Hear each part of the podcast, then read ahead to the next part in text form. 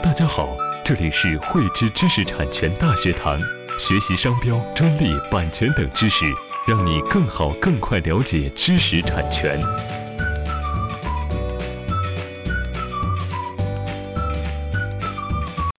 汇知识力量，添智慧财富。大家好，今天与大家来分享什么是商业秘密。从字面上面，我们可以看出，它第一是具有商业价值，第二它是具有秘密属性。也就是一种带有秘密属性的、具有商业价值的信息。我们再来看一下关于反不正当竞争对商业秘密的定义：商业秘密是指不为公众所熟知，能为权利人带来经济利益，具有实用性，并经权利人采取了保密措施的技术信息以及经营信息。那这里就已经把这个商业秘密的形式已经进行了分类：一种呢是技术信息，一种呢是经营信息。技术信息呢，主要是指我们在生产经营过程当中所总结或者是发现的一些技术性的一些成果，比如说技术结构、我们的产品设计、我们的产品的配方、工艺，包括一些制备方法等等。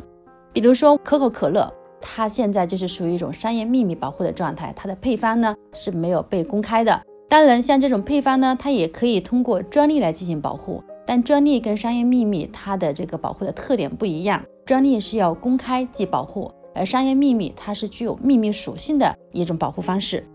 那什么是经营信息呢？经营信息呢，一般是指呢，为了促进我们的经营活动，具有一定竞争优势的一些信息。这些信息包括我们在经营过程当中的一些管理的一些方法，我们的一些货源，我们的定价方法，渠道策略。竞标策略，包括调查信息，还有我们的客户名单。当然，这里面呢，我们大家非常关注的就是我们的客户名单，因为客户名单是我们企业通过经营之后积累起来有具有价值的一个信息。这里呢，我们指的这个客户名单呢，一般是指我们客户的一些信息、地址，还有一些这个联系方式，还有我们以往的一些交易数据、交易习惯以及合作过的一些。合作内容等等，我们在经营过程当中的这个客户名单能不能得到保护呢？关键还是要看我们客户名单能不能够符合商业秘密构成的这个要求呢？我们主要考虑到，第一，我们的这个客户信息名单它不是为公众所熟知的；第二呢，我们有没有采取相应的保密措施；第三呢，它是否能为我们带来经济价值。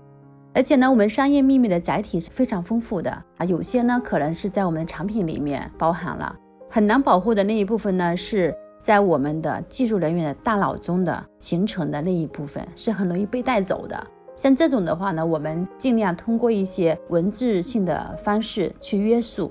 通过呢签订一些保密协议，保障我们的合法权益。那到底我们的这些信息能否定义为商业秘密呢？我们下一期为大家继续分享。什么样的信息才能够成为商业秘密？在下一期与大家来分享商业秘密所要具备的一些条件。